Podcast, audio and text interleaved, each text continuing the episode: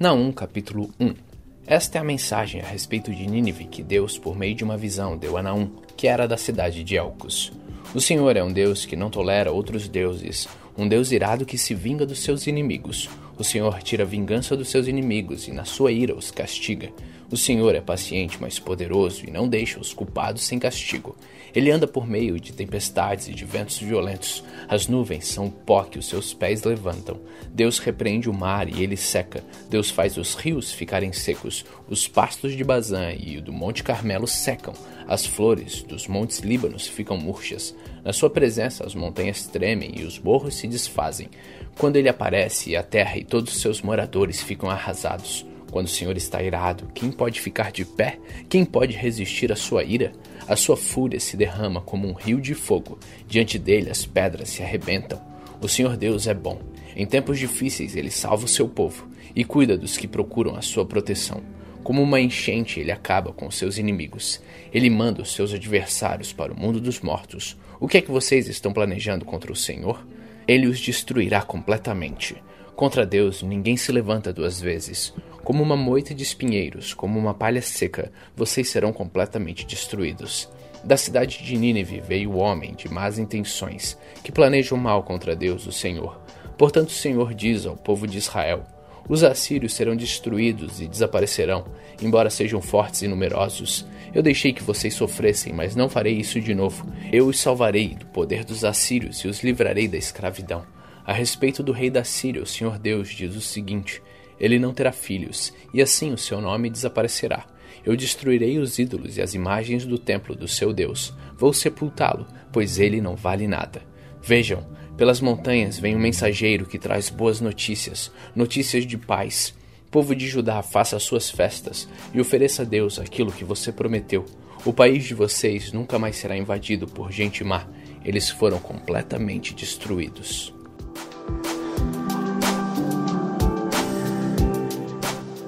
Naum capítulo 2 O destruidor vai atacar a cidade de Nínive. Ponham guardas nas torres e vigiem as estradas. Chamem todos os soldados e preparem-se para lutar. O Senhor Deus vai fazer voltar a glória do povo de Israel. Mais uma vez a nação será o que era antes que os inimigos levassem tudo embora e deixassem o país como uma árvore sem galhos. Os soldados inimigos carregam escudos vermelhos e os seus uniformes são vermelhos também. Eles se preparam para atacar Nínive, e os seus carros de guerra brilham como fogo, e os cavalos estão impacientes. Os carros de guerra correm rápido pelas ruas e cruzam as praças em todas as direções, parecem tochas acesas, correm como relâmpagos. O comandante inimigo dá ordens aos seus oficiais. Eles correm até a muralha da cidade e, na sua corrida, empurram uns aos outros. Eles armam barreiras para se protegerem. Abrem-se as comportas do rio e no palácio reina o terror. A imagem da deusa é levada embora e as suas sacerdotisas a acompanham chorando. Elas gemem como pombas, se batem no peito em sinal de tristeza. O povo de Nínive foge como água escapa de uma represa. Parem, parem, alguém grita, mas ninguém para de fugir. Peguem a prata, levem o ouro, a cidade está cheia de riquezas, há milhares de objetos de valor. Nínive destruída, deserta, despovoada, corações cheios de medo, joelhos tremendo, rostos pálidos, todos perdem as forças. O que aconteceu com a cidade, que era como uma cova de leões? Ali os leõezinhos recebiam comida, os leões e os seus filhotes viviam seguros e ninguém os espantava. O leão matava algum animal e o repartia com a leoa e os filhotes. A cova ficava cheia de animais mortos. O Senhor Todo-Poderoso diz o seguinte ao povo de Nínive: eu estou contra vocês. Vou queimar os seus carros de guerra e os seus soldados morrerão na batalha. Levarei embora tudo que vocês roubaram dos outros, e nunca mais os seus embaixadores irão para os outros países. Naum, capítulo 3 Ai de Nínive, cidade cruel, cheia de mentiras e de violência, onde não faltam crimes. Escutem o estalo dos chicotes e o barulho das rodas. Aí vêm os cavalos galopando, os carros de guerra vêm correndo, os cavaleiros atacam com espadas brilhantes e lanças reluzentes, mortos por toda parte, milhares de cadáveres, os soldados tropeçam nos corpos dos mortos. Nínive, a prostituta está sendo castigada, bela e encantadora com as suas feitiçarias, ela conquistava os povos e os prendia com a sua prostituição. O Senhor Todo-Poderoso diz: Nínive, eu estou contra você. Vou tirar o seu vestido e deixá-la nua para que todos a vejam assim, para que vejam a sua desgraça. Vou tratá-la com desprezo e cobri-la de sujeira. Todos olharão para você horrorizados, todos os que virem fugirão dizendo: Nínive está arrasada. Quem terá pena de você? Onde vou achar quem a console? Nínive, será que você é melhor do que Tebas, a capital do Egito? Ela também era protegida por um rio. O rio Nilo era como um muro que a defendia. Tebas dominava o Egito e a Etiópia. Ela era a cidade mais poderosa do mundo e o país da Líbia era o seu aliado. Mesmo assim, o povo de Tebas foi feito prisioneiro. Eles foram levados para fora do seu país. As crianças foram esmagadas nas esquinas das ruas e os inimigos tiraram sorte para ver quem ficava com as pessoas mais importantes e depois as levaram embora, presas com corrente. Nínive, você também vai ficar bêbada e vai andar atrapalhada, procurando fugir do inimigo. Todas as suas fortalezas são como figueiras cheias de figos maduros. É só sacudir a figueira e os figos caem na boca de quem quiser comer. Os seus soldados são fracos como mulheres e os portões da cidade estão abertos. O inimigo pode entrar à vontade, pois o fogo destruiu as fechaduras. Guardem água em reservatórios para que não falte quando o exército inimigo cercar a cidade. Reforcem as fortalezas. Amassem barro e preparem as formas para fazer tijolos. Mesmo assim, vocês vão morrer no fogo ou na batalha. O inimigo acabará com vocês como os gafanhotos acabam com as colheitas.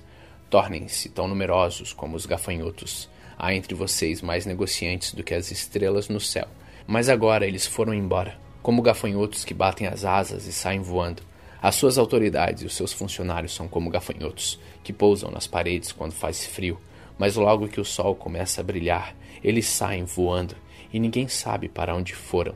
O rei da Síria e os seus governadores estão mortos, e os seus generais também morreram. O seu povo está espalhado pelas montanhas, e não há ninguém para juntá-los de novo. Não há remédio para suas feridas, elas não têm cura. Todos que ouvem falar da sua desgraça ficam alegres e batem palmas, pois não há ninguém que tenha escapado da sua crueldade, que nunca se acaba. Hoje, no dia 358 de nossa leitura, terminamos o livro do profeta Naum. Continue faminto, continue humilde.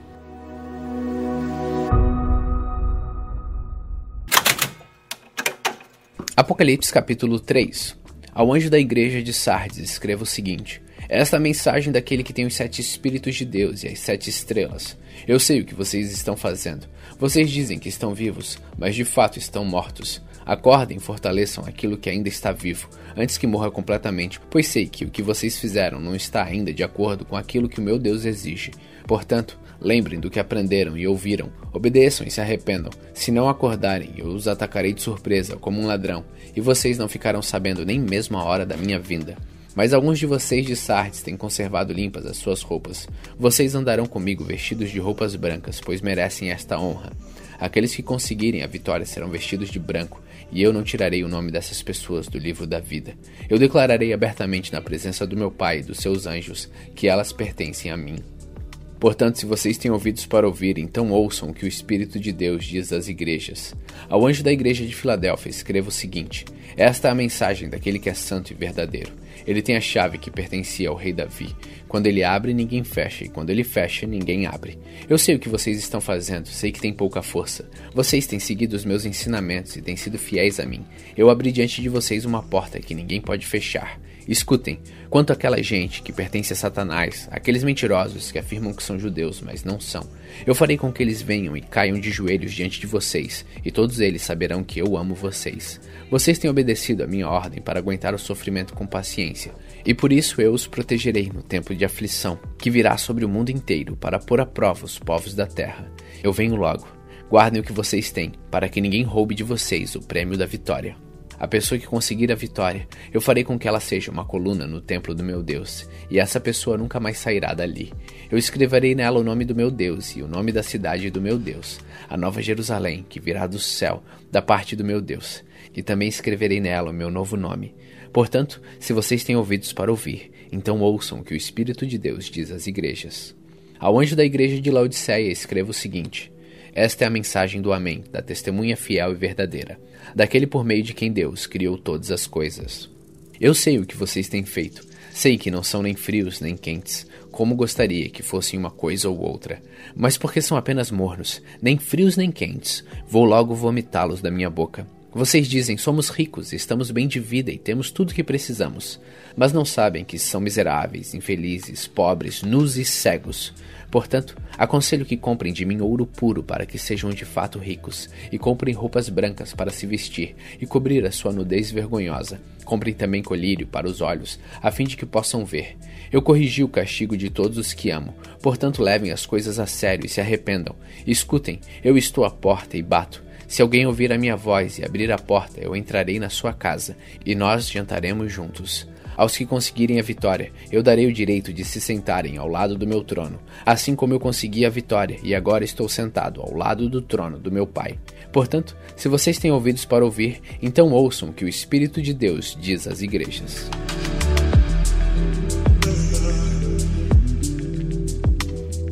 Apocalipse capítulo 4 depois disso, tive outra visão e vi uma porta aberta no céu, e a voz que parecia o som de uma trombeta, e que antes havia falado comigo, disse: Suba aqui, e eu mostrarei a você o que precisa acontecer depois disso. Num instante fui dominado pelo Espírito de Deus, e ali no céu estava um trono com alguém sentado nele, e o seu rosto brilhava como brilham as pedras de jaspe e sárdio, e em volta do trono havia um arco-íris que brilhava como uma esmeralda.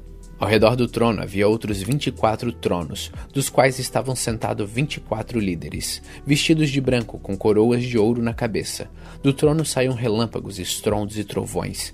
Diante dele havia sete tochas acesas, que são os sete espíritos de Deus, e em frente do trono havia uma coisa parecida com um mar de vidro, claro como cristal. E em volta do trono, em cada um dos seus lados, estavam quatro seres vivos cobertos de olhos, na frente e atrás. E o primeiro desses seres parecia um leão, o segundo parecia um touro, e o terceiro tinha cara parecida com a de um ser humano, e o quarto parecia uma águia voando.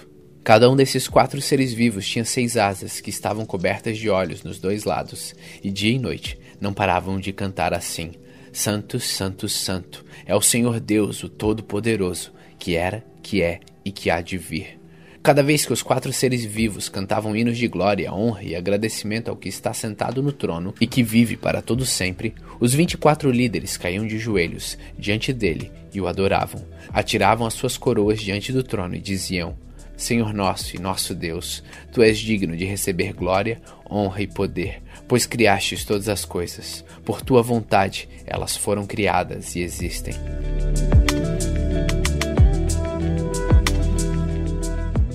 Apocalipse capítulo 5 Na mão direita daquele que estava sentado no trono eu vi um livro em forma de rolo. Estava escrito nos dois lados e selado com sete selos. Vi também um anjo forte que perguntava bem alto: Quem é digno de quebrar os selos e abrir o livro? Mas não havia ninguém, nem no céu, nem na terra, nem debaixo da terra, que pudesse abrir o livro e ver o que lá estava escrito. Eu chorava muito porque não se podia achar ninguém que fosse digno de abrir o livro ou de ver o que lá estava escrito. Então um dos líderes me disse: Não chore. Olhe, o leão da tribo de Judá, o famoso descendente do rei Davi, conseguiu a vitória e pode quebrar os sete selos e abrir o livro. Então vi um cordeiro de pé, no meio do trono, rodeado pelos quatro seres vivos e pelos líderes. Parecia que o cordeiro havia sido oferecido em sacrifício. Ele tinha sete chifres e sete olhos, que são os sete Espíritos de Deus, que foram enviados ao mundo inteiro. O cordeiro foi e pegou o livro da mão direita daquele que estava sentado no trono. Quando ele fez isso, os quatro seres vivos e os vinte e quatro líderes caíram de joelhos diante dele. Cada um tinha nas mãos uma harpa e algumas taças de ouro cheias de incenso, que são as orações do povo de Deus. Eles cantavam esta nova canção. Tu és digno de pegar o livro e de quebrar os selos, pois foste morto na cruz, e por meio da tua morte comprastes para Deus pessoas de todas as tribos, línguas, nações e raças. Tu fizeste com que essas pessoas fossem um reino de sacerdotes que servem ao nosso Deus, e eles governarão o mundo inteiro.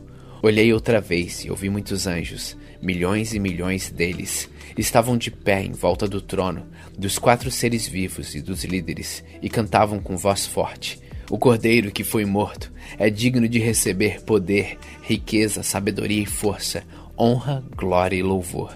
Então ouvi todas as criaturas que há no céu, na terra, debaixo da terra e no mar, isto é, todas as criaturas do universo que cantavam.